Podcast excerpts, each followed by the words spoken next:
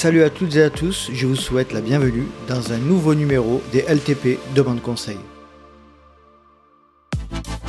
Salut toutes les trailers, tous les trailers et celles et ceux qui ne le sont pas d'ailleurs, vous êtes toutes et tous bienvenus dans le LTP, le Let's Try Podcast.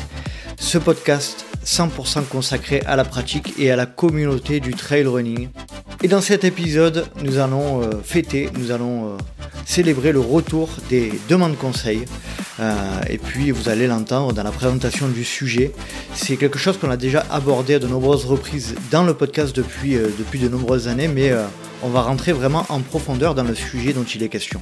Et juste avant de passer à la présentation du sujet du jour, je souhaitais remercier toute la communauté des Patreons vous savez, les Patreons et les Patreons, ce sont ces soutiens participatifs qui font en sorte que le LTP euh, puisse perdurer parce que, je le répète, avec force, le podcast n'est pas rémunéré directement par les écoutes, euh, contrairement à YouTube notamment.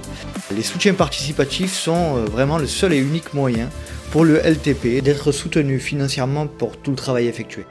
Donc n'hésitez pas à nous rejoindre si vous souhaitez soutenir dans un premier temps le LTP et évidemment intégrer une magnifique communauté de trailers, de trailers et, pas que d'ailleurs, hein, euh, bienveillants euh, et profiter également de contenu, des vidéos, des, des, épisodes rien que pour vous, des visios, etc.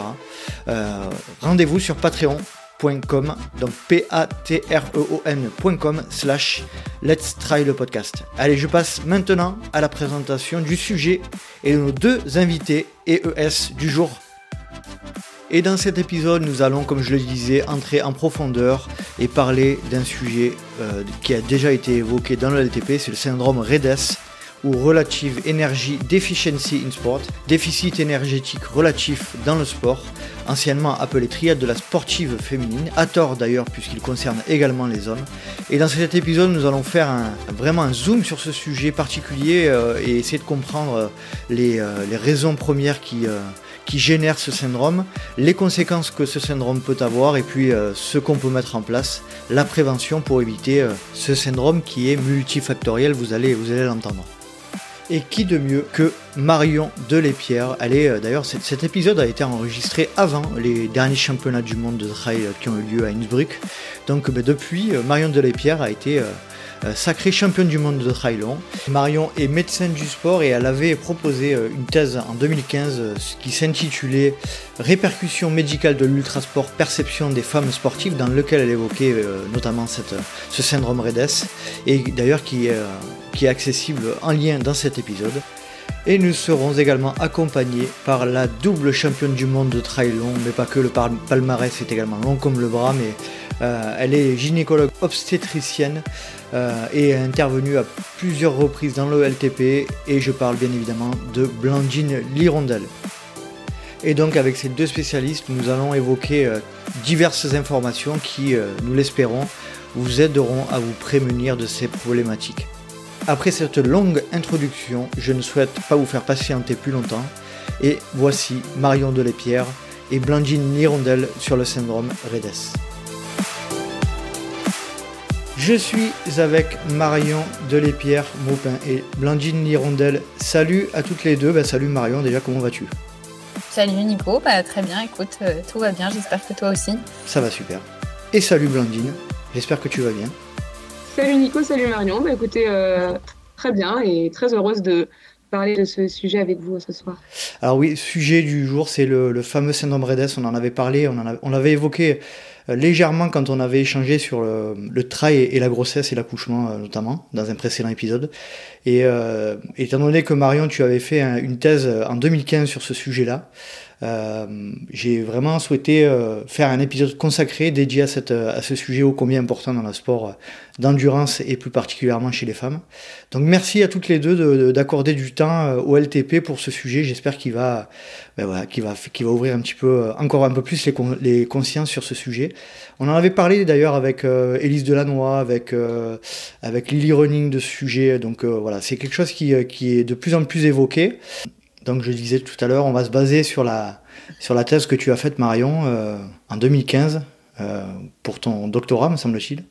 Est-ce que tu mhm. peux nous expliquer un petit peu pourquoi tu as choisi de faire cette thèse qui s'intitule Je répercussions médicales de l'ultrasport, perception des femmes sportives, études, études de, type, de type qualitative réalisées auprès de 15 ultrasportives.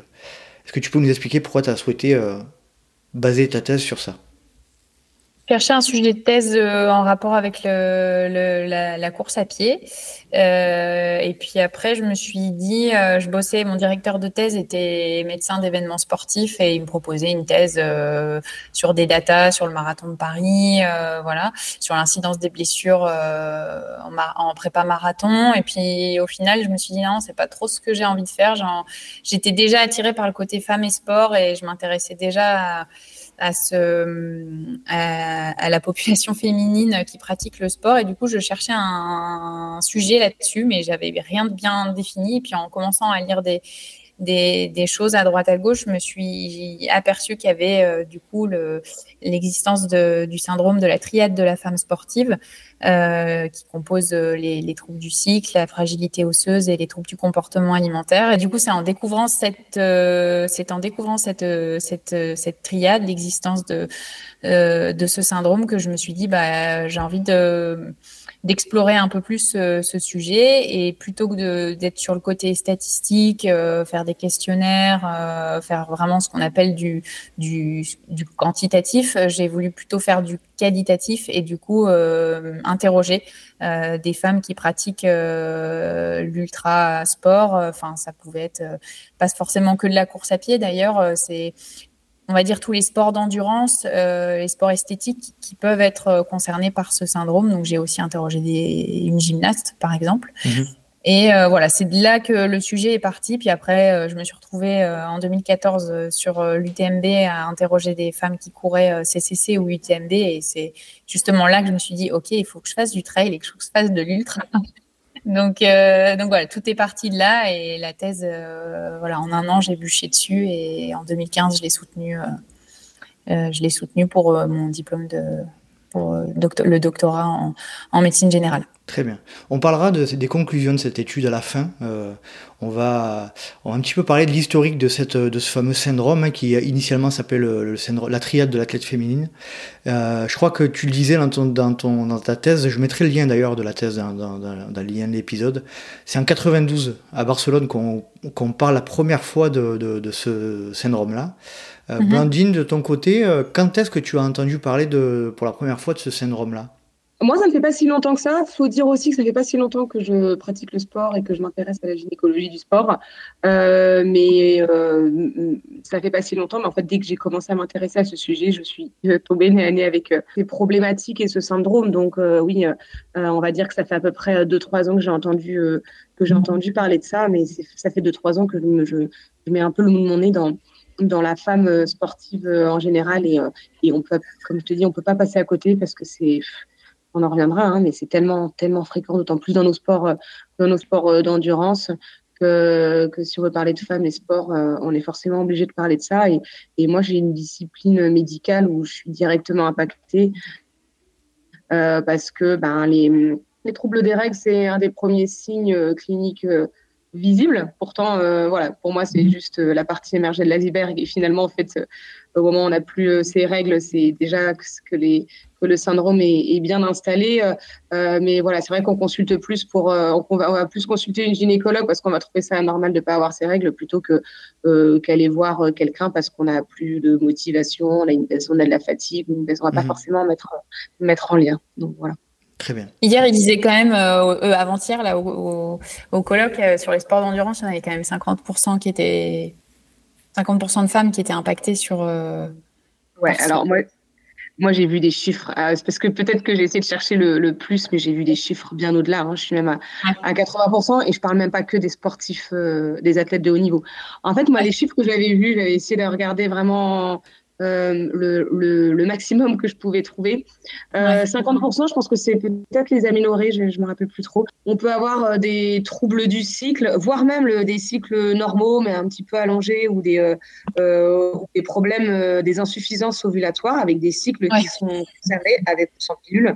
Et ça, ça peut représenter même jusqu'à 80-90% des athlètes. donc voilà, tout, tout trouble du cycle confondu. Très bien. On va commencer d'ailleurs par ce sujet-là. on va faire les trois, les trois pavés hein. euh, les troubles du, euh, des cycles menstruels, les troubles des comportements alimentaires et les troubles de la euh, densité osseuse. Déjà, question, première question un peu idiote, mais au niveau hormonal, de manière générale, à quoi, à quoi, servent, à quoi servent les règles?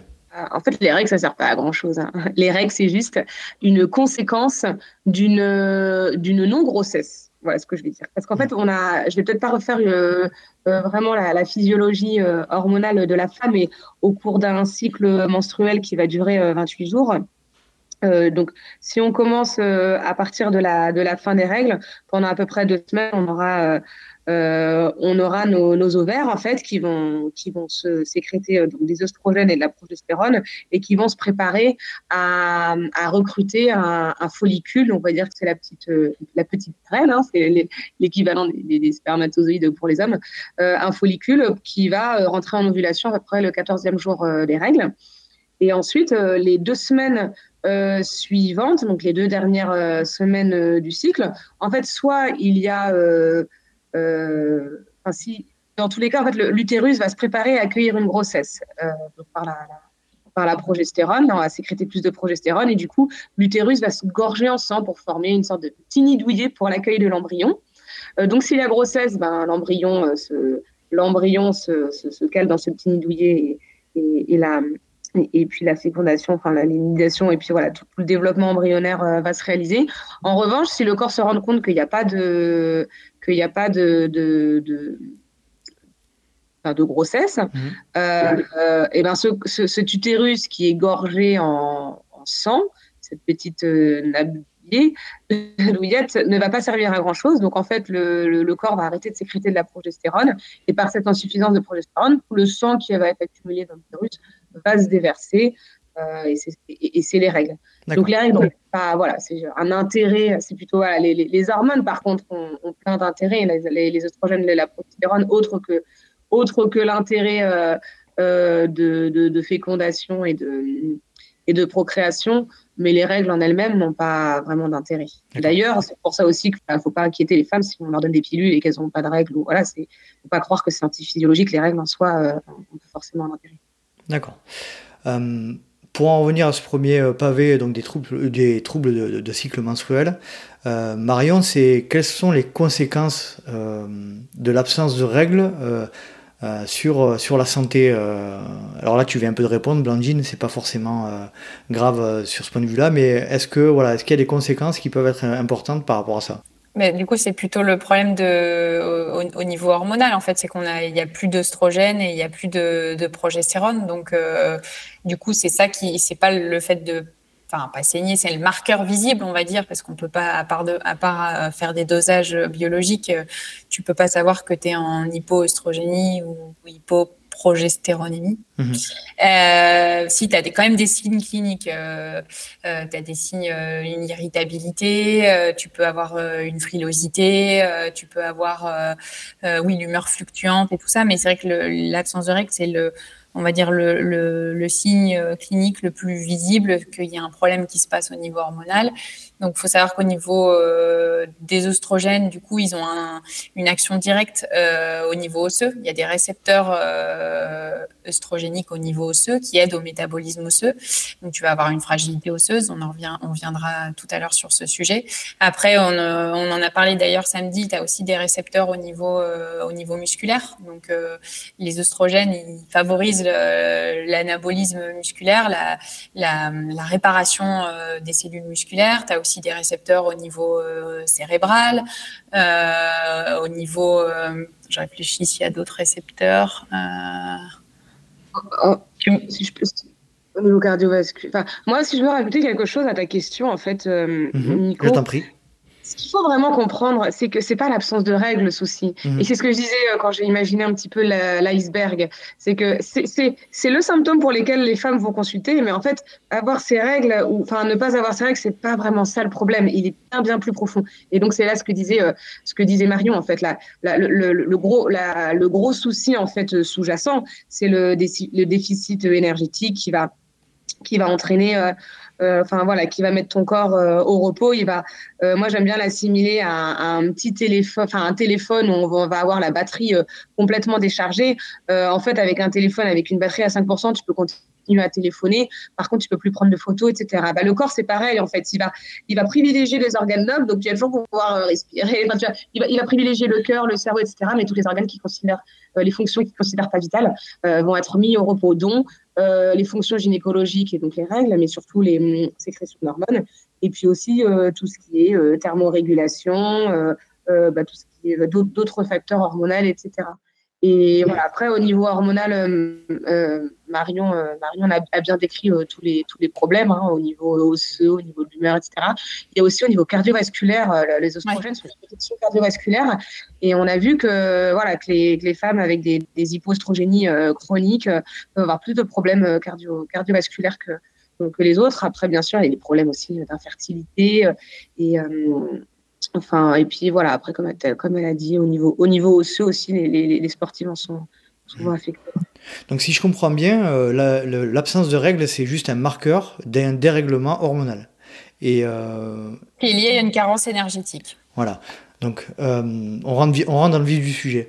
Euh, c'est la, la, carence en, calories, hein, en gros. Hein, c'est un déficit entre ce qu'on dépense en termes de calories et ce qu'on euh, ce qu'on ingère en termes de calories, qui crée un déficit donc énergétique et qui influe euh, le fonctionnement hormonal. C'est j'ai bon?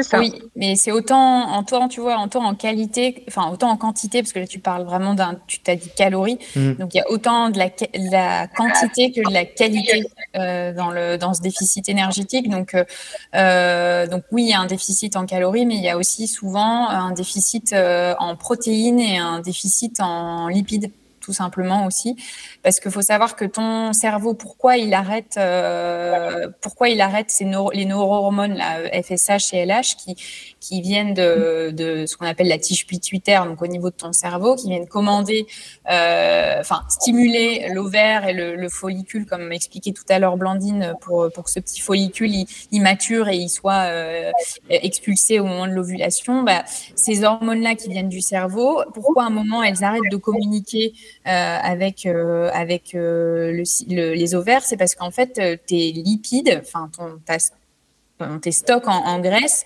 ils ne synthétisent plus le, la leptine qui va venir informer ton cerveau en lui disant tu peux continuer à sécréter LH et FSH. Et ben comme tu as un déficit en, leptine, et ben du coup ton cerveau en, en gros il va se mettre voilà en mode veille sur cet axe reproducteur, on va l'appeler comme ça.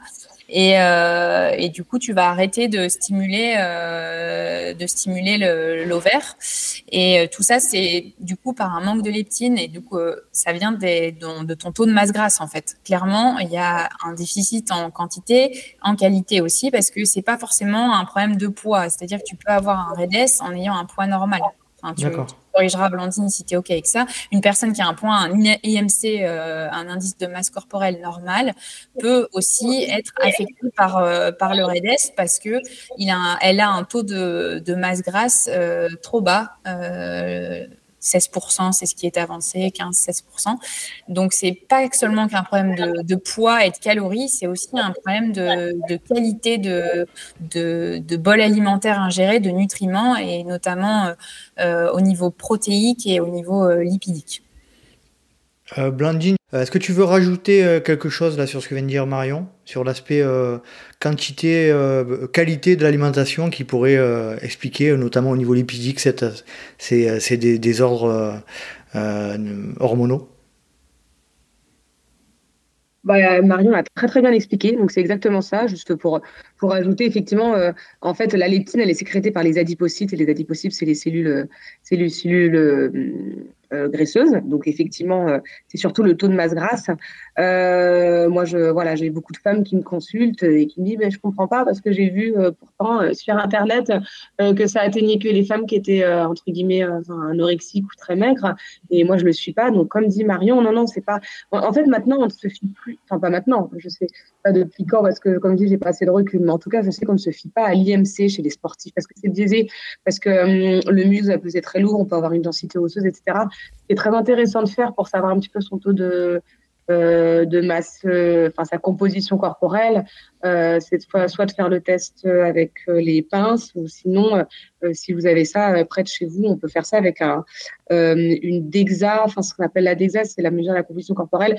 ça ressemble un peu à ce qu'on fait quand on veut regarder pour faire une ostéodensitométrie pour les os, mais il calcule un petit peu plus en profondeur et là, ça peut vraiment, vraiment un réel intérêt. ça va pas, voilà, hein, ça va pas nous guérir. Par contre, je pense que ça peut un peu rendre compte aux patientes de leur taux de masse grasse. On leur dit, bah là, par exemple, vous êtes à, regardez, vous êtes à 12%, normalement 15%, c'est vraiment la limite euh, inférieure qu'on accorde. Et même euh, chez les personnes, euh, chez les femmes non sportives, voilà, c'est plutôt 21% hein, la moyenne. Hein.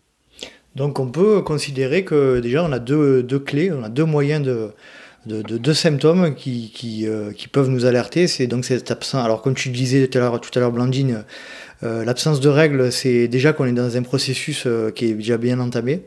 mais il y a aussi cet aspect de pourcentage de masse grasse. Donc, on a la possibilité éventuellement de, de, de vérifier, parce que tu, confirmes Marion, mais c'est vraiment uniquement ces aspects lipidiques, donc ces, déficits en, matière grasse qui, qui, créent, qui créent ces problématiques-là.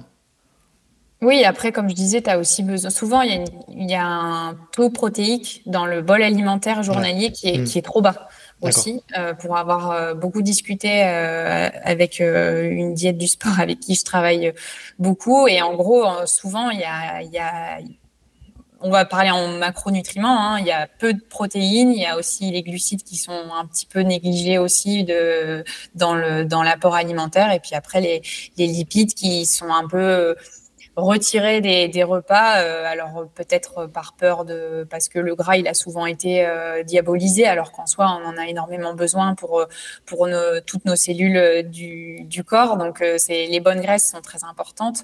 Donc il faut refaire un point nutritionnel global.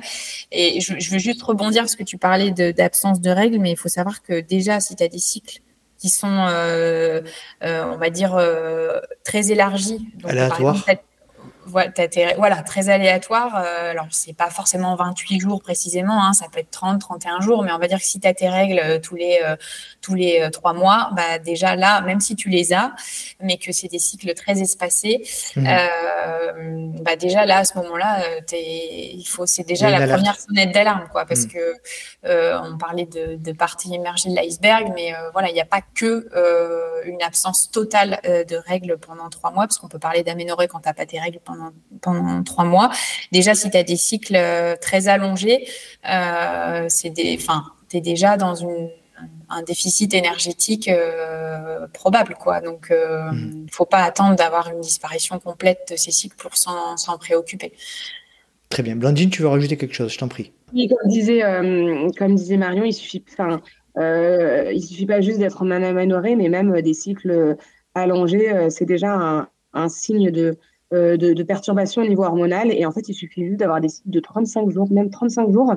Euh, ça montre déjà qu'il se passe quelque chose. En fait, c'est pas tellement la première phase dont je vous ai expliqué, ou le moment où les follicules se développent les deux premières semaines, mais c'est surtout en fait la phase euh, qu'on va dire lutéale, qui va être allongée, donc la deuxième phase du cycle. Et, même si on a une semaine de, de plus, déjà ça, ça montre que ça commence un petit peu à, euh, à, capoter. Et je voulais aussi rajouter un truc. Oui, tu viens, ta, première question, enfin la question à laquelle a répondu Marion, euh, tu viens de demander à Nicolas, est-ce que euh, c'est la seule enfin, si j'ai bien compris ta question, mais ta question, c'est est-ce que c'est le déficit énergétique est la seule cause aux aménorrhées? Alors là, on est en train de parler vraiment, je voulais juste souligner, mais en fait, il y a, d'autres causes il y a bien sûr d'autres causes hein, à l'absence de règles. Il ne faut pas non plus euh, tout orienter là. Quand vous allez euh, consulter euh, médecin ou gynécologue ou voilà pour pour des, des, troubles du cycle, il est très important d'abord de faire un premier bilan pour éliminer d'autres diagnostics différentiels. Hein. Ça peut être au niveau central, il peut y avoir des, voilà, des petits adénomes, ça peut être au niveau des ovaires, on a des ovaires polykystiques, on peut avoir des maladies héréditaires, chromosomiques. Enfin, voilà, il y a plein, il y a, d'autres raisons. Hein, donc, mmh. Entendu. Là, voilà, c'est vrai qu'aujourd'hui, on parle du REDES, donc on ne parle que de ça, mais effectivement, Blandine a raison de temporiser, voilà, de mettre un petit bémol à ça pour dire, euh, voilà, toute absence de cycle n'est pas forcément en lien avec une carence énergétique. il y a probablement, enfin, il faut aussi éliminer des causes organiques et voilà. Effectivement, écho, écho euh, avec son, son, gynécologue, écho pelvienne et puis plus ou moins IRM cérébral euh, si, euh, si besoin, prise de sang. Enfin voilà, il y a d'autres. Hmm. un diagnostic d'élimination quand même, quoi. Même si on est dans le cadre d'une femme sportive qui fait un sport d'endurance. Et, du coup, la question que je me pose, c'est dans le cadre d'une femme qui prend qui prend la pilule, du coup, comment ça se passe si euh, du coup, pour ce signal d'alerte là, ou ces, ces, modifications de périodicité de règles et tout, comment, comment ça se passe? Ça, ça, ça, complique encore un peu plus le, euh, la lecture de, la problématique donc. Bah oui, effectivement. Euh, ça, c'est un peu le souci de la pilule. Le gros souci, en fait, majeur, c'est que, imaginons, une jeune femme va venir parce qu'elle n'a pas la pilule et qu'elle et qu'elle n'a pas de règles. Euh, si, elle se réfère à, un médecin qui n'a pas été vraiment formé là-dessus, la première des choses qu'il va faire, c'est faire un bilan. Et, si le bilan est normal, il va lui mettre une pilule pour lui dire bah, Je vous règle vos règles, je vais vous régler comme ça. Et en fait, c'est ce, que j'appelle la politique de l'autruche, en fait. Ça, ça va juste euh, régler un symptôme, mais pas du tout la cause. Donc, euh, donc c'est embêtant. Après, une, femme qui va avoir effectivement aussi une, contraception euh, et qui va se mettre au sport et où les troubles les troubles du cycle et, vont, et, le déficit énergétique va s'installer, elle va continuer à avoir, elle va continuer à avoir des règles et elle va pas se rendre compte aussi du, problème parce que voilà, comme on l'a encore répété, même si même si ce n'est qu'un symptôme parmi tant d'autres, les règles, c'est celui qui frappe le plus, qui est le plus marquant et, et, qui est aussi le plus euh, euh, enfin, pathognomonique, c'est mot est un peu. Euh, mais enfin, c'est pas vraiment salaud. C'est-à-dire que, comme je dis, une fatigue peut y avoir plein d'autres raisons. une absence de règles, voilà, souvent, c'est ça quand fait. Quand, le, diagnostic est assez évident quand on fait beaucoup de sport et que, la balance énergétique n'est pas très équilibrée. Euh, donc voilà, moi ce que je conseille, euh, c'est de ne pas mettre de pas pilules juste pour euh, donner les règles, parce que ça ne soigne pas du tout la cause sous-jacente. Et, et, je conseille aussi aux femmes qui ont peut-être des facteurs de risque justement d'avoir des troubles du cycle, d'arrêter la pilule, d'attendre trois mois, de voir comment vont les règles et de faire après un, bilan une fois qu'elles sont dénuées de, de toute hormone exogène. Très bien. Ça m'est déjà arrivé d'ailleurs avec des, patientes que je suis de leur proposer ça, de, si elles sont sous, sous contraceptif euh, hormonal, de, en accord, si elles sont OK, de, suspendre pour voir un peu, euh, notamment sur une répétition, par exemple, d'une deuxième fracture de fatigue ou autre, et du coup de suspendre un peu pour, euh, pour voir au niveau des, cycles, voir s'il y a une réelle perturbation. Enfin voilà, on a déjà, enfin moi ça m'est déjà arrivé de de faire arrêter la pilule pour ça. Quoi. Très bien. Vous voulez souhaiter rajouter quelque chose sur l'aspect euh, perturbation liée aux règles sur, euh, sur ce premier bloc? Est-ce qu'on on aurait oublié de parler de quelque chose qui vous semble important? Bon, On pourrait passer des heures, mais je pense qu'on a près l'essentiel. Hein. Très bien. On va passer à la deuxième partie, les troubles du comportement alimentaire. Alors euh, Marion, euh, est-ce que tu peux nous, citer un petit peu euh, ben, déjà ce que, ça représente et quels, peuvent être les, différents types de, TCA Alors au niveau des troubles du comportement alimentaire, de manière générale. Oui, de manière générale, euh, déjà, tu, peux avoir, enfin, celui qu'on connaît énormément, c'est l'anorexie mentale, avec, euh, c'est une restriction euh, volontaire de, du bol alimentaire, enfin, des, apports énergétiques. Il y a un problème d'image corporelle qui est associé à ce, à, cette, à ce trouble, à, cette maladie. Hein.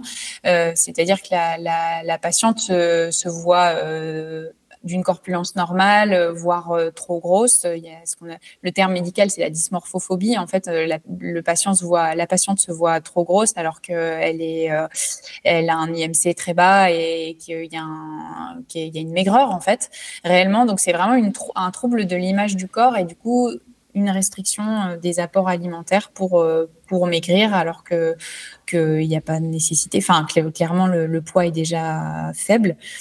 Euh, c'est une maladie hein, qui se prend en charge. Euh, enfin voilà, il y a des, diététiciens, nutritionnistes, euh, psychiatres, psychologues qui prennent en charge les patientes qui sont affectées par ce par ce trouble. après, il y a, y a aussi le, la, boulimie. Alors, je je vais pas rentrer dans tous les détails de de chaque euh, maladie au niveau des, de mais euh, c'est pour en connaître les principaux. La, boulimie, où tu ingères une grande quantité de, d'aliments, et puis après, il y a un phénomène euh, soit de, de laxatif ou soit de vomissement pour justement évacuer l'ingestion de, d'aliments en grande quantité. Il y a dans ces troubles, on peut parler aussi un peu de, de un peu d'orthorexie où tu, tu, veux absolument euh, euh, manger bien, sainement. Maîtriser. Et voilà, tout, tout, dans la maîtrise et mm. du coup, euh, bah, par ce biais, éviter pas mal d'aliments qui te paraissent pas sains et, du, et en fait, du coup, tu entraînes un état de carence.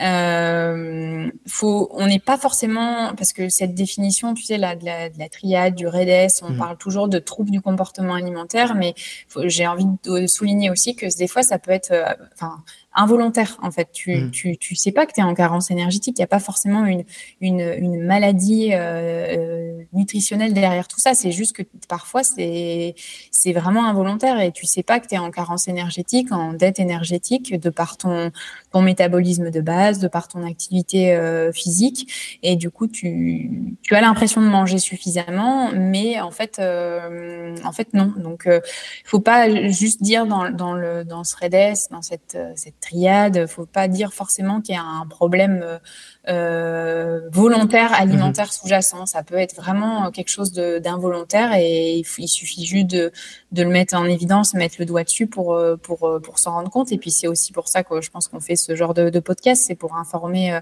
euh, une grande partie de, de, de, la population sportive féminine et masculine que cette, cette perturbation hormonale, elle n'est pas liée, c'est pas normal de, de pas d'avoir des perturbations hormonales quand on fait du sport en fait on l'entend encore trop souvent. Bah, t'as pas tes règles, c'est normal. Euh, t'as vu comment tu t'entraînes Non, en fait, c'est pas normal. C'est c'est un dérèglement euh, euh, de la balance énergétique qui provoque ça, et donc ça peut être involontaire aussi. C'est pas forcément de l'anorexie, de la boulimie. c'est ça peut être vraiment involontaire. c'est ce que je me suis posé comme question. Je t'ai posé volontairement la question sur ce sujet-là parce que c'est vrai que dans la thèse, dans le dans la définition du du, du syndrome REDAS, on parle de vraiment de ces trois pavés. Hein, et le deuxième pavé, c'est le, trouble des comportements alimentaires. Donc là, c'est vrai que euh, ça, ça, pourrait induire le fait que dans le cas d'un syndrome REDES, on aurait euh, forcément systématiquement des, euh, des troubles, on va dire, un peu psychologiques du comportement alimentaire. Et là, tu confirmes que c'est que c'est que c'est on, on, considère que le déficit énergétique fait partie de ces troubles de du comportement alimentaire en fait. Oui, enfin c'est, on va dire, euh, oui, si, exactement. Tu, ça fait partie du lot, ça fait partie de, de du, syndrome en fait, mais c'est la prise en charge est différente parce que euh, d'un côté pour l'anorexie, la boulimie, tu auras besoin d'un support euh, psychologique. Donc il faut ça, il faut apprendre en fait à la femme sportive à manger en fonction des, des exigences énergétiques de sa de, de sa discipline. D'accord. Blandine, sur ce point de vue des, troubles euh, du comportement alimentaire, euh, qu'est-ce que tu, peux rajouter quelque chose ou, euh, compléter? Bon, Marion, on a très bien expliqué. Je voulais juste compléter, juste pour revenir sur la fin de ce que vous veniez de, enfin, ce que tu viens de dire, Nico.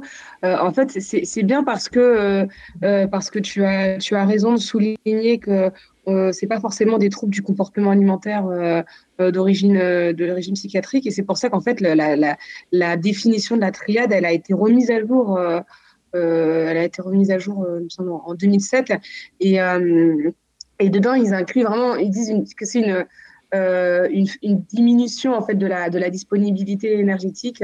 Et ils ont enlevé l'autre terme qui je crois avant c'était euh, ça devait être un peu plus, euh, voilà, un peu plus sévère entre guillemets, avec euh, un vrai trouble du comportement alimentaire. Donc, donc tu as raison, il n'y a pas besoin. ça peut être, ça peut être involontaire comme, comme volontaire. Et, et d'ailleurs, voilà, comme, comme, je le répète, hein, mais alors qu'une femme a la moyenne de, de, taux de masse grasse pour une femme, alors que ça va être de 21%, alors que ça va être plutôt de l'ordre 10-15% pour un, pour un homme. Donc, on est, nous, la, la, moindre variation, enfin, on est beaucoup plus sensible à la, à, la, la moindre variation. Mmh. Et ça peut aussi arriver, ça peut arriver chez les hommes. Hein, pas souvent.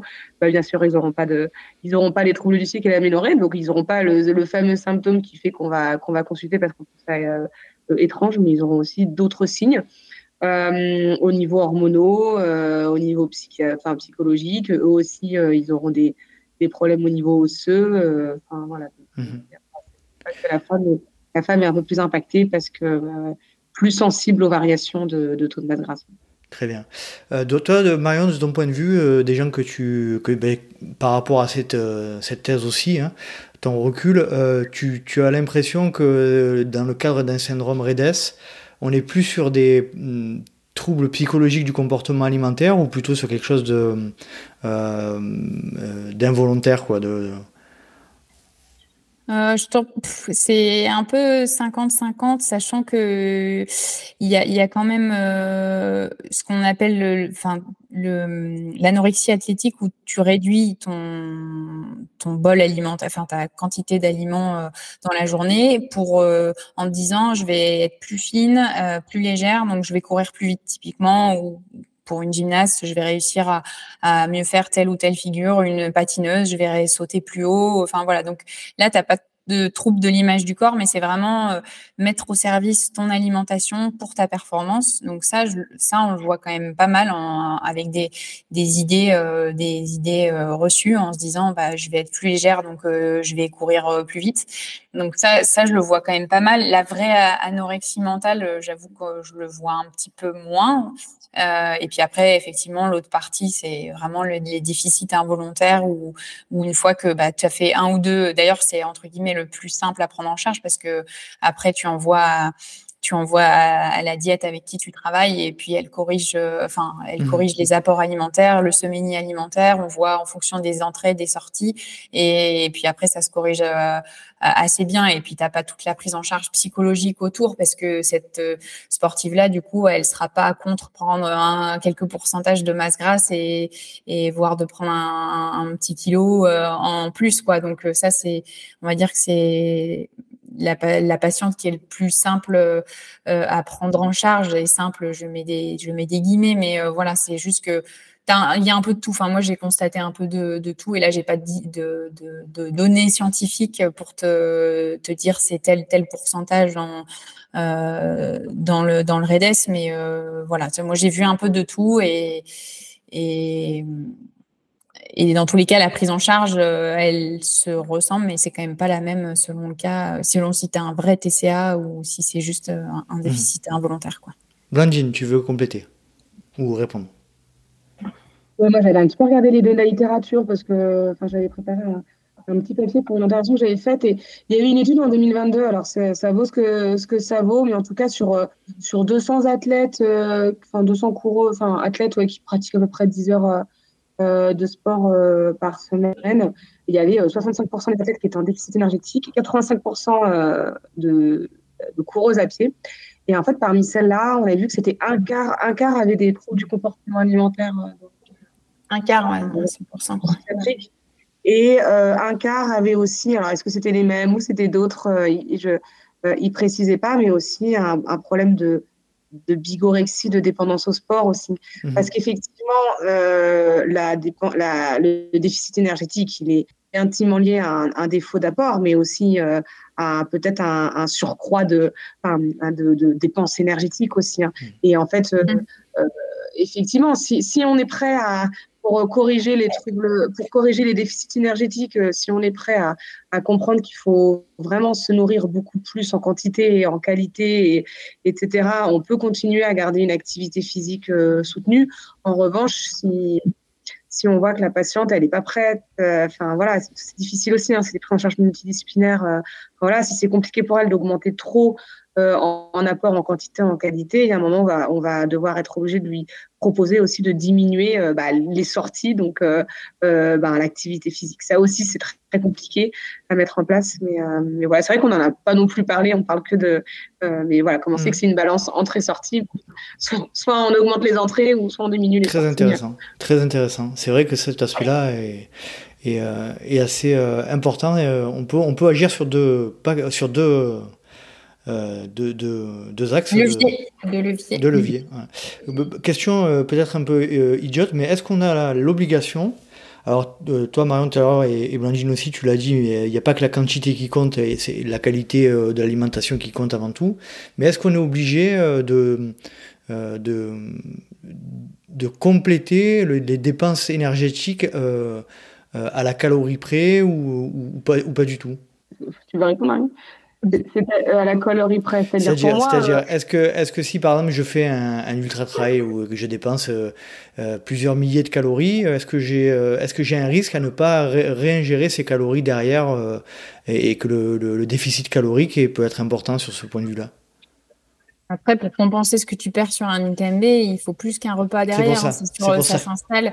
C'est pour ça que pour moi, l'enchaînement d'ultra, euh, après je recentrerai sur ta question, mais c'est pour moi que euh, l'enchaînement d'ultra, il n'est pas sur, enfin, c'est pas pérenne et c'est pas bon pour la santé euh, du, du, corps. C'est parce qu'en fait, cette, cette carence énergétique, elle s'installe, elle s'installe, elle se chronicise et tu peux pas compenser cette dette énergétique en disant, bah, ok, j'ai perdu autant de calories, il faut que je remange là maintenant autant de calories.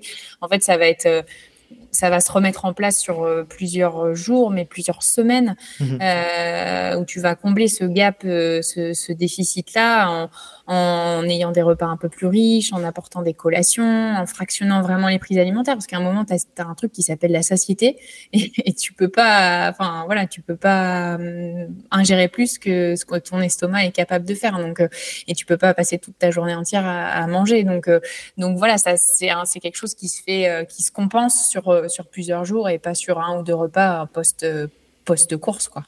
Tu ne peux pas faire de l'exactitude euh, mhm. Kilocalories. Puis d'ailleurs, pour la mesure, c'est quand même pas, pas toujours très, très fiable et très précis. Donc, donc non, c'est un peu. Et encore une fois, il faut pas qu'on raisonne que en termes de kilocalories. Il faut qu'on raisonne aussi en, termes de macro et micronutriments à, à, ingérer. Quoi.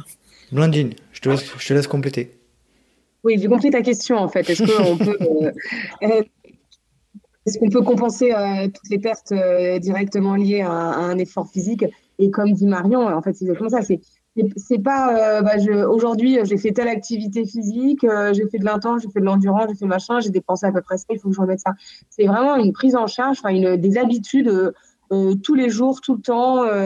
Euh, moi, je considère même que voilà, il faut pas faire, bah, enfin, faut pas se dire aujourd'hui euh, c'était ma journée de repos, alors je vais, moins manger. Non, parce qu'en fait, euh, le corps il se recharge, il se recharge pas qu'à un instant T après, après en fonction de l'activité physique. Hein, c'est tous les jours qu'il a besoin d'être d'être nourri et même, euh, je trouve ça même plus intéressant d'avoir euh, une bonne, euh, une, une, très bonne alimentation, même riche et variée et tout ce que vous voulez, si vous voulez même prendre un peu de, de gras, etc. Même les journées de repos, parce que c'est souvent celle-là où on où on arrive mieux à manger, parce qu'on a plus. Enfin, moi, je sais que personnellement, j'ai plus, plus d'appétit, on est moins, voilà, on n'a pas la contrainte de l'entraînement, etc. et puis, voilà, aussi la recharge au niveau macro et micronutriments, c'est important, comme dit, comme Marion. Et hum, je sais plus ce que je voulais dire, mais euh, voilà, c'est dans la vie, c'est l'alimentation globale en général, et bien sûr aussi, il faut savoir complémenter en plus par rapport euh, par rapport euh, à l'activité physique. Donc euh, bah, avoir des collations même enfin voilà avoir des, des apports énergétiques si on fait des efforts de longue durée. Savoir il y a aussi voilà après un effort c'est que il y a une fenêtre il y a des, la fenêtre glucidique juste après l'effort donc peut-être en profiter pour pour augmenter à ce niveau-là. Mais en tout cas ça, ça ça juste ça ne suffit pas dans la vie de tous les jours dans tous les repas il faut pouvoir euh, il faut voilà, il faut avoir une alimentation assez euh, voilà. C'est sur du long cours, quoi. C'est pas, ouais, pas l'instant T, c'est au long cours, quoi. Et c'est très bien de, de, dire que les jours où tu t'entraînes pas, il faut quand même, euh, il faut quand même, non mais c'est vrai, il faut quand même, parce que ça aussi, je ça m'a fait sourire quand tu l'as dit, Blandine, parce que ça aussi, je l'ai entendu, quoi. Bah, tel jour, c'est mon jour de repos, donc pas besoin de manger de glucides ou pas besoin de, pas besoin d'avoir un apport protéique. Bah non, en fait, euh, enfin surtout, même si tu t'entraînes pas, euh, c'est important de, c'est important de manger euh, normalement et en quantité suffisante, supérieure à ce que quelqu'un de sédentaire pourrait consommer, parce qu'en fait, effectivement, tes entre guillemets tes batteries, elles se rechargent tout le temps et d'autant plus ces jours-là où t'as pas cette dépense énergétique à combler, quoi. Très bien. Je voudrais euh, aussi évoquer le sujet de la représentation du corps et notamment dans le cadre du, euh, rapport poids-puissance. Euh, Blandine, toi, est-ce que tu pourrais nous, nous parler de cet aspect-là qui, est, qui, est, hyper important, notamment, notamment chez les élites, je pense Je trouve que dans, notre, dans nos sports, dans l'endurance, il y a cet effet, comme la Marion l'a, l'a, l'a dit tout à l'heure, cet effet du rapport poids-puissance. On va avoir l'impression qu'il faut être le plus léger possible pour. Mhm. Euh, pour être le plus rapide et, monter le mieux. Et en fait, ça, crée des fausses croyances aux, femmes et, aux hommes aussi. Euh, et du coup, ils vont vouloir euh, potentialiser leur performance sur le poids, alors que c'est pas voilà, c'est vraiment, c'est vraiment des, comme je vous dis, des, des, fausses croyances parce qu'en fait, ça met plus le corps en danger en danger qu'autre chose. Euh, mais ça, euh, euh, on est entouré, enfin, on est, entouré de, de, ces, de ces fausses croyances de, de, de, vouloir être, être le plus affûté possible. Alors, ça se retrouve beaucoup, je trouve, en plus sur le un peu plus court. Mmh. plus on va dans, dans l'ultra, moins ça se, moins ça se ressent. mais ouais, je trouve qu'effectivement, c'est une problématique. Et je sais pas si c'est ça, mais moi, ça, ça, ça ouais, ça me, ça me choque et ça me chagrine d'entendre tout le temps euh, je suis affûtée, euh, je fais tel poids, euh, alors que normalement, enfin. normalement, je, fais 3 kilos de plus, mais là, c'est bon, je suis achetée pour cette course. Aujourd'hui, ou, ou, ou comparer, enfin, aussi, ce qui me, ce qui me chagrine aussi, c'est qu'on va euh, directement comparer l'état de forme à son poids. Là, je suis bien parce que parce que, parce que je pèse 55 kilos alors que normalement euh, je suis à 58. Mmh. Euh, c'est ou alors c'est bien euh, ou alors c'est bien mais sur des phases très courtes. Il faut vraiment euh, il faut vraiment tout au long de l'année avoir son poids de forme et, et, et, le maintenir et pas jouer au yo-yo comme ça. Quoi. Très bien, très bien, très bien. On va passer à la dernière partie, les troubles du métabolisme osseux. Euh, Marion, est-ce que tu peux nous expliquer un petit peu ce que, ce ce que ça définit, ces troubles-là? Oui. Euh, alors du coup, tout à l'heure, on parlait de récepteurs euh, euh, qui en avait un petit peu au niveau bah, des muscles, au niveau du squelette, et du coup, ces oestrogènes participent à des os. Parler simplement des os forts euh, en, bonne santé, avec une bonne minéralisation osseuse. Euh, il faut savoir que la course à pied, ça participe aussi au renforcement de, de, ton squelette. En fait, à chaque chaque, euh, chaque euh, impact, euh, quand le muscle se contracte, il va tirer sur un point d'insertion osseux bah, de par avec son, son, tendon, quoi. Et ça, en fait, quand tu crées ces, ces petits, ces micro-impacts par la marche, par la course à pied, ça va créer des, des toutes petites, des micro-lésions au niveau de, au niveau de, de, ton os qui va se réparer parce que tu as des cellules qui vont venir réparer, enfin nettoyer le site, réparer les ostéoblastes et, et resynthétiser des nouvelles cellules et du coup, grâce à ça, grâce à, cette activité avec des, impacts, ta densité osseuse, euh, elle augmente. Et mhm. en fait, euh, quand tu es en carence énergétique, en déficit œstrogénique, donc tu as euh, plus cet apport direct des œstrogènes euh, au niveau de au niveau de l'os, donc tu as l'os qui se qui se qui se déminéralise et puis aussi en parallèle, tu fais ton activité euh, de course à pied de manière de manière assez intense. Donc toutes ces petites micro-lésions dont, dont, je dont je te parlais, en fait, elles vont ton, ton corps, il aura plus le, temps de, de réparer ces, ces micro-lésions. Euh, et du coup, tu plus la phase euh, destruction euh, par rapport à la phase euh, construction. Du coup, c'est toutes ces micro-fissures, à un moment donné, elles vont plus être réparées et tu l'apparition de la fracture de fatigue.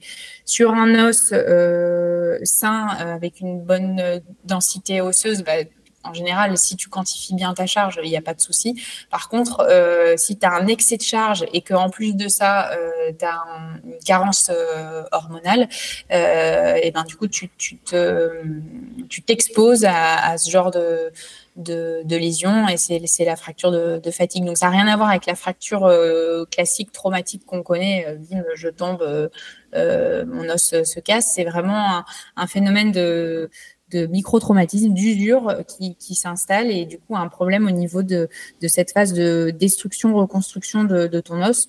Parce que ton os, c'est pas quelque chose de, de mort, euh, d'inerte, hein, c'est vascularisé, euh, ça, se, ça se régénère comme, comme tous les autres tissus du, du, corps humain. Et du coup, cette phase de, de régénération, elle est moindre par rapport à cette phase de, de destruction et c'est là que la fracture de fatigue euh, survient. D'accord, très clair. Blandine, est-ce que tu veux rajouter euh, quelque chose sur cet aspect des euh, osseuses bah Non, Marie a tout dit, mais effectivement, en fait, euh, pour donner un petit, un petit exemple, les femmes qui vont avoir des, déficits énergétiques et donc des troubles, des troubles hormonaux avec une hypoœstrogénie, comme l'oestrogène est un facteur protecteur au niveau des os et va, va favoriser la, la la, sécrétion, des, enfin, la, génération des, ostéoblastes. Euh, lorsqu'on n'en a plus, en fait, on peut, se, on peut le comparer en fait, aux femmes qui sont ménopausées. On, ça, on, comprend très bien que les femmes qui sont ménopausées sont plus à risque d'ostéopénie, euh, voire d'ostéoporose. Donc, euh, pour faire un petit peu la, différence, hein, l'ostéoporose, c'est en fonction du quand on fait la densité minérale osseuse. L'ostéoporose, c'est vraiment euh, l'os qui est bien, euh, enfin presque, presque, presque vide à l'intérieur, hein, bien, les, les, sont, enfin voilà, c'est un os qui est très très fragilisé. L'ostéopénie, euh, c'est la, la petite phase avant, mais en fait, à, force de, de chronique, on a des os en fait finalement d'une, femme ménopausée. De, de, de, 70, 80 ans, quoi.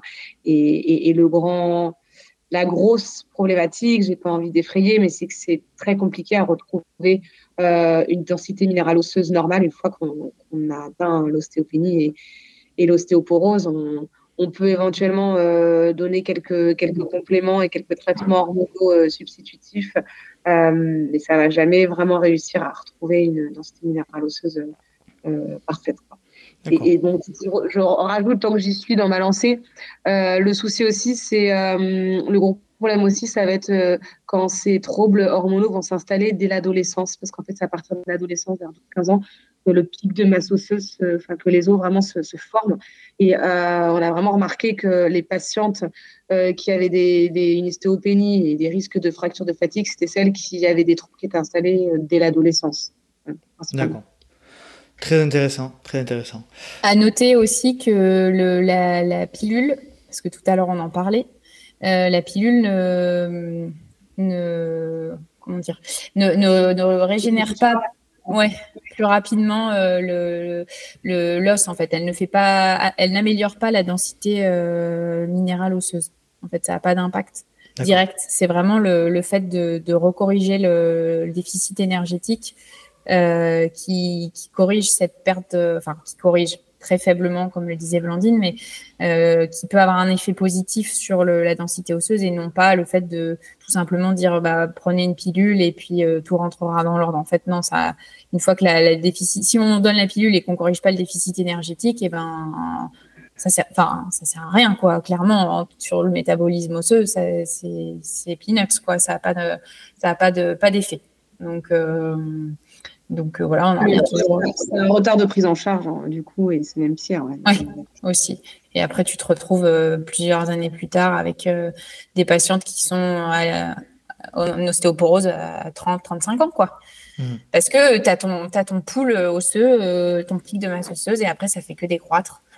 Et, malheureusement, on ne peut pas faire grand-chose à ça, c'est la nature. Mais du coup, si, ton, si tu pars avec un, un stock déjà faible à la base euh, au niveau osseux, bah, en fait, tu vas le, entre guillemets le payer euh, toute, euh, toute ta vie sur les années, les années futures et tu n'auras pas l'ostéoporose à 55, 60 ans, tu l'auras à 30, 35 ans. Quoi. Et après, c'est des traitements un peu spécifiques, mais qui, qui font qui aident, on va dire, à, à, ralentir cette, cette perdition osseuse. Mais c'est. C'est pas un remède miracle, quoi. Non. Non. Très intéressant. C'est pour ça que c'est c'est hyper intéressant de faire un épisode là-dessus, c'est de se rendre compte aussi que bah, que tout ça c'est un équilibre euh, hyper précaire aussi malgré tout et que dès qu'on dès qu'on agit sur des paramètres différents ça, ça, peut complètement euh, perturber euh, perturber tout, l'équilibre.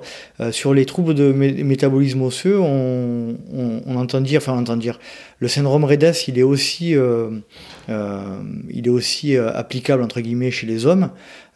C'est quoi la différence? On, on, peut avoir une fracture de, de, fatigue chez un homme liée à, liée à ce syndrome Redes ou pas ah bah, tout à fait, c'est le même. En fait, c'est le même. Euh, c'est la même physio que physiopathologie que chez la femme, en fait. Sauf que nous, entre guillemets, on a la chance d'avoir euh, nos cycles euh, mmh. pour nous informer euh, là-dessus. Mais après, ils ont, ils, connaissent exactement les mêmes, les mêmes, les mêmes déboires, en fait. au niveau hormonal, on peut avoir quelques signaux quand même, notamment tout ce qui est pour le, la libido, par exemple, euh, une, euh, une fatigue, euh, une perte de libido chez un, homme sportif qui pratique un sport d'endurance. effectivement, il faut aller chercher, peut-être doser le, le taux de masse grasse, faire un bilan, un bilan alimentaire, mais effectivement nous, on a cette chance-là d'avoir euh, euh, les règles pour euh, pour vraiment tirer la sonnette d'alarme, même si c'est déjà bien installé quand il y a une aménorrhée qui se présente. Mais c'est vrai que les hommes, au final, il y a peu d'irritabilité, perte de libido, asthénie, mais après c'est fracture de fatigue. Après, c'est vrai qu'il n'y a pas d'autres signaux. Mmh. Tu veux rajouter quelque chose sur cet aspect syndrome Redesh chez les hommes? Ben non, euh, euh, Marie on a bien expliqué et euh, moi mon dada c'est plutôt les femmes donc je pense qu'elle a, bien, expliqué. Après, si chez les femmes on parle de, enfin quand on parle de, c'est vrai que je me posais la question. Alors là du coup je vais renvoyer la balle et on va faire un petit échange avec avec Marion, mais force est de constater que ça arrive aussi chez les hommes les fractures de fatigue et chez, ça doit forcément être en lien aussi au déficit énergétique. Euh, nous, chez les femmes, donc c'est principalement dû à une, à une carence en oestrogène, mais comme les hommes euh, euh, quand même sécrètent beaucoup moins d'oestrogène que nous. Le, au niveau hormonal, est-ce que c'est les androgènes, la testostérone, qui protègent aussi les os et qui peuvent favoriser les fractures de fatigue chez les hommes? On sait pas trop. Je t'avoue, moi aussi, mon dada, c'est les femmes. non, mais je ne me suis pas renseignée exactement sur le, par rapport aux hommes. Mais, enfin, je pense, et ce serait étonnant que ce soit l'inverse. À mon avis aussi, euh, la, testostérone a un impact euh, sur le métabolisme, le métabolisme osseux. Et après, je pense, je pense même que ça, ça doit limite remonter euh, à l'axe hypothalamo-hypophysaire, là, ce fameux axe avec la GNRH, IGF. Enfin, je pense que, à mon avis, ce que j'allais dire. Il doit y avoir aussi le cortisol, l'IGF, l'IGF1, la GNRH, tout ça. Donc, c'est peut-être moins, effectivement, moins euh, enfin, il n'y a pas les effets euh, oestrogènes de la femme, euh, c'est peut-être encore moins marqué, mais il doit y avoir aussi, comme tu dis, toutes les, toutes les conséquences centrales au niveau cérébral. Bon, voilà. Merci de nous avoir fait... Merci de nous avoir fait participer à, votre, votre discussion. Sinon, il y aurait plus de de fatigue chez les hommes. Alors, c'est pas du tout le cas. On sait que c'est un homme pour trois femmes. Donc, ah bah, tu vois, ça, je savais, je savais pas. C'est assez intéressant. Donc l'incidence est clairement beaucoup plus importante chez les femmes que chez les hommes sur ce point de vue-là. Ok. Très bien. Allez, on va passer, euh, on va un peu dézoomer là euh, sur euh, le syndrome Redes de manière générale. allez, on va parler un petit peu de prévention. Marion, qu'est-ce qu'on doit faire, qu'est-ce que les femmes ou les hommes doivent faire en premier dans un cadre préventif sur cet aspect-là? Avoir un regard un peu particulier sur les sports à risque, en fait, de ce syndrome. Déjà, tous les sports esthétiques, les sports à catégorie de poids, les sports d'endurance. Euh, voilà, déjà, dès qu'on a un patient en face de soi et qu'on a ça, et qu'en plus, euh, on a, euh, je sais pas moi, une baisse des performances, un moral qui est fluctuant, mais qu'on n'a pas forcément de, de troubles du cycle, il faut déjà aller creuser au niveau euh, au niveau hormonal. Et puis après, la, prévention, c'est de, de, communiquer là-dessus et d'avoir euh, que tout le monde ait conscience que, que les troubles du cycle ne sont pas inhérents euh, à la pratique euh, à la, pratique sportive. C'est plutôt un, atout, un marqueur de, bonne santé. Et du coup, une absence de règles nécessite absolument un, bilan avec un médecin pour rechercher comme on l'a dit tout à l'heure, une cause organique et puis après faire un bilan nutritionnel pour s'assurer qu'il n'y ait pas une, une, un déficit énergétique installé. Blandine, est-ce que tu veux rajouter quelque chose sur le, le volet préventif? Bah, J'ai vraiment mon, mon, maître, enfin mon mot, mon, mot maître, mais je pense que Marion l'a sûrement vous voulez sûrement le sous-entendre, mais il faut surtout pas banaliser en fait. Euh, euh, dès lors qu'on a, bon, on devrait déjà euh, s'en rendre compte bien avant que les troubles du cycle n'apparaissent. Et une fois que les troubles du cycle apparaissent, il faut vraiment pas banaliser, vraiment pas se dire que c'est normal. et à nous professionnels de prendre en charge bien. et aussi de pas du coup dramatiser la situation parce que c'est vrai que ça peut faire déjà quelque chose un petit peu anxiogène une fois qu'on euh, surtout si euh, voilà à l'ère euh, à l'ère internet si la patiente va commencer à regarder toutes les causes les conséquences sur internet ça peut vite ça peut vite être anxiogène donc faut pas dramatiser. Par contre faut voilà faut, faut prendre ça au sérieux et ne, et ne pas banaliser c'est très bien. Pour l'aspect par rapport à ta thèse, Marion, euh, tu peux nous faire un petit. Euh, on a dit qu'on allait clôturer avec ça là. Euh, tu peux mhm. nous faire un petit bilan de ce que tu avais retiré de cette thèse, de ces 15, 15 cas que tu avais étudiés? Eh ben, écoute, ça sera la conclusion de ce que Blandine évoquait, c'est qu'en fait, paradoxalement, moi, je me suis aperçue que c'était ces troubles du cycle étaient énormément banalisés en mhm. fait, euh, que l'aspect euh, pratique de ne plus avoir ces règles primait vraiment sur l'aspect santé. Euh, c'est-à-dire que c'est sûr que c'est plus confortable euh, euh, quand t'as pas ton cycle qui tombe le jour d'une d'une compète. t'as un, déjà un stress, un stress, une charge mentale par rapport à la course, l'objectif du jour, et du coup, si tu en plus tu dois gérer bah, le, cet aspect maux de ventre, s'il y en a, protection. donc voilà, ça rajoute quand même de la logistique dans, dans l'affaire. Donc ce, ce, côté pratique de se dire, bah, en fait, je, je les ai plus, mais ça m'arrange. Euh, bah, ça, c'est ça, je l'ai entendu beaucoup, et, euh, et c'était banalisé euh, par par les sportifs, mais aussi par l'entourage quand il y avait des discussions avec l'entourage, voire même parfois aussi par, bah, je nous jette un peu la pierre, désolé, mais par un peu aussi le corps médical qui est pas toujours très informé de, de ça. Donc moi, c'est un des trucs qui m'avait euh, frappé euh, quand j'avais euh, quand je les avais interrogées ces femmes, c'est que j'ai en fait la plupart du temps c'était soit c'est pas grave, soit si elle est toute jeune, on m'a dit que de toute façon on en reparlerait le jour où je voudrais un enfant, où il y aurait un projet de grossesse. Donc pour l'instant c'est pas gênant. Enfin, tu vois, du coup, c'est ça qui m'avait fait peur euh, à l'époque, c'était que je m'étais dit, mais en fait, euh, on, on connaît pas, on n'en parle pas, les sportives, elles sont pas au courant. Est-ce que si je leur dis que euh, finalement, bah, leur santé, leur santé, et pas que l'aspect fécondité, reproduction, globalement, leur santé cardiovasculaire, leur santé osseuse, est-ce que si on leur explique vraiment tout ça, est-ce qu'elles le prendraient de la même manière? Et en fait, quand tu leur expliques, elles te disent ah ouais, quand même. Enfin, mmh.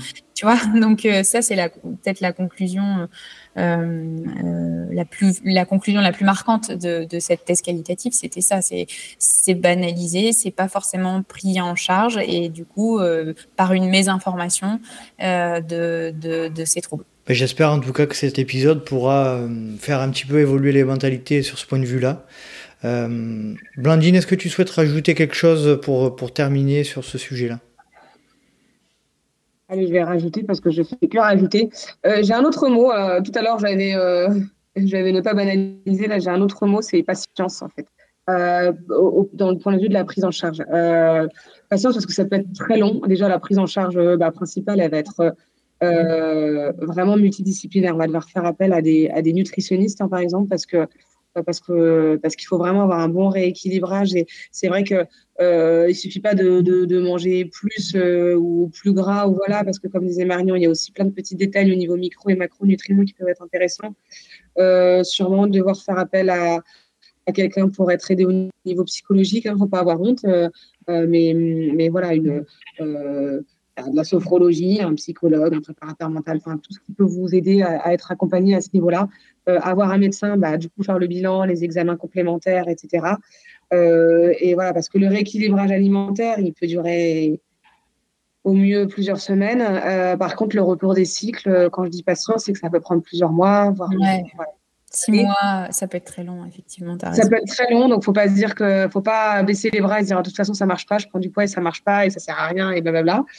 Euh, et puis voilà, après comme je vous dis le et puis le côté protection osseuse, ça peut voilà, c'est peut-être parfois irréversible, donc il faut il faut prendre vraiment le temps, mais mais, mais croyez-moi, enfin voilà, aux, auditrices qui nous entendent, croyez-moi que ça vaut vraiment le coup parce que euh, c'est des petites, euh, c'est des petites choses comme ça euh, qui se chronicisent et qui peuvent être vraiment très néfastes à long terme. donc ne, voilà, ne négligez pas tous ces petits, aspects et, consultez et, faites-vous aider. c'est la, première des choses à faire. Parfait. Merci. Marion, est-ce que tu souhaites rajouter quelque chose pour clôturer?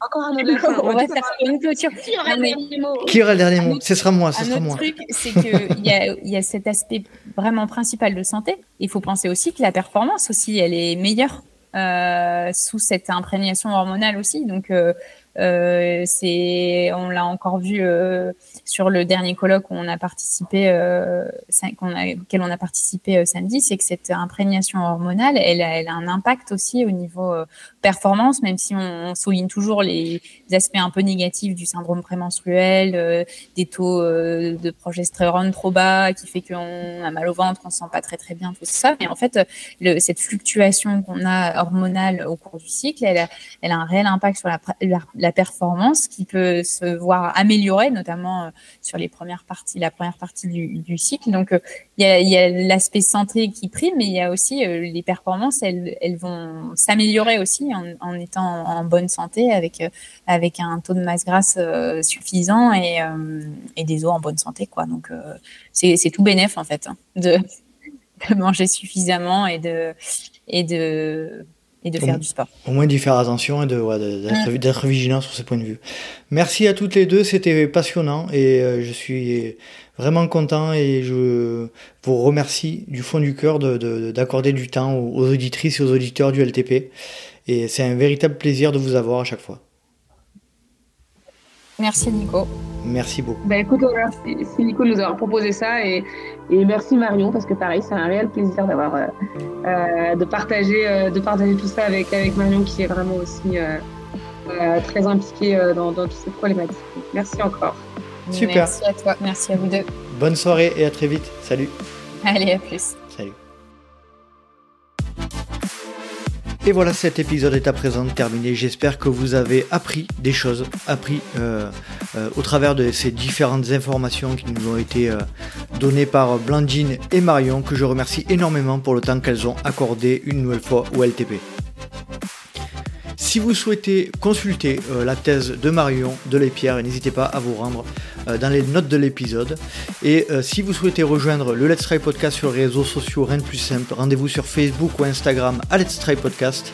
Vous pouvez également, si vous le souhaitez, me suivre à titre perso sur Instagram, Facebook, LinkedIn ou Strava à Nicolas Guilleneuf. Vous pouvez également aider le LTP en vous rendant sur les deux plateformes Apple Podcast ou Spotify au choix hein, en fonction de votre utilisation. Ce sont les deux seules plateformes qui permettent de noter euh, et de mettre un petit commentaire ou de mettre un petit commentaire sur le podcast. Donc n'hésitez pas, ce sont des petits gestes qui font toujours plaisir et qui en plus aident le LTP à remonter dans les classements.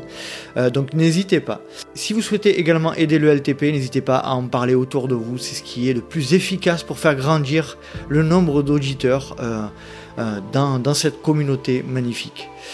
J'espère vous retrouver pour un prochain numéro du Let's Try Podcast. Et d'ici là, n'oubliez pas, si vous pensez que c'est impossible, faites-le pour vous prouver que vous aviez tort. Salut, salut Non, non, on échangeait, on disait que vous étiez ensemble euh, sur, euh, sur le lutte. Qui n'est pas un trail, mais un urban trail, je précise quand même ouais, mais je précise quand même que ça fait aussi mal aux gens qu'un trail. Hein. J'imagine, j'imagine. Voire même plus. Hein.